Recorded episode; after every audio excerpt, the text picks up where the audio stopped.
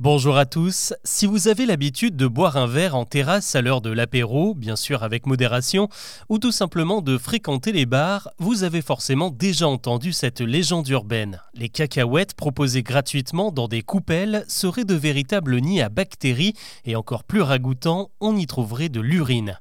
D'où vient-elle? Eh bien tout simplement des clients qui sont passés aux toilettes avant de se servir.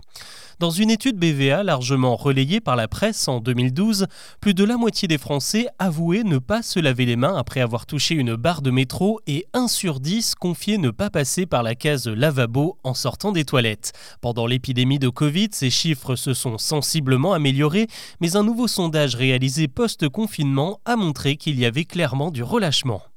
Mais ce manque d'hygiène se répercute-t-il sur les fameuses cacahuètes? Selon la légende, des études ont prouvé qu'il y avait au moins 6 traces d'urine différentes dans une seule coupelle, à moins que ce soit 10, comme l'affirment d'autres récits, ou même 14 selon la même rumeur qui circule en Suisse, ou peut-être que ce sont les Américains qui ont raison avec leurs centaines d'échantillons d'urine retrouvés dans un même bol outre-Atlantique.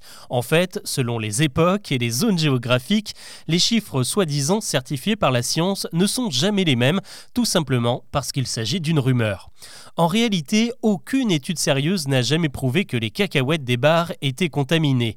Il y a bien eu quelques tests, comme celui réalisé par le journaliste Adrien Gonzalez pour Le Parisien. L'an dernier, il a collecté une vingtaine d'échantillons dans différents bistrots de la capitale et les a amenés dans un laboratoire. Résultat, pas une seule cacahuète ne montrait des traces de germes issus de l'urine ou même de matière fécale. Pourtant, la rumeur, qui remonte à plusieurs décennies, a fini par effrayer les patrons des bars qui proposent de moins en moins de bols sur les comptoirs accessibles à tous. Aujourd'hui, on a plutôt l'habitude de vous amener une petite coupelle directement à table, mais même s'il arrive que les cacahuètes qui restent après votre départ soient remises dans les grands saladiers des serveurs, il y a quand même de grandes chances qu'elles restent propres à la consommation. De quoi prendre votre apéro en toute quiétude, à moins que le danger vienne d'ailleurs. En Australie, on s'est amusé à tester les glaçons de 12 bars différents. Bilan, un quart des échantillons étaient remplis de germes. Santé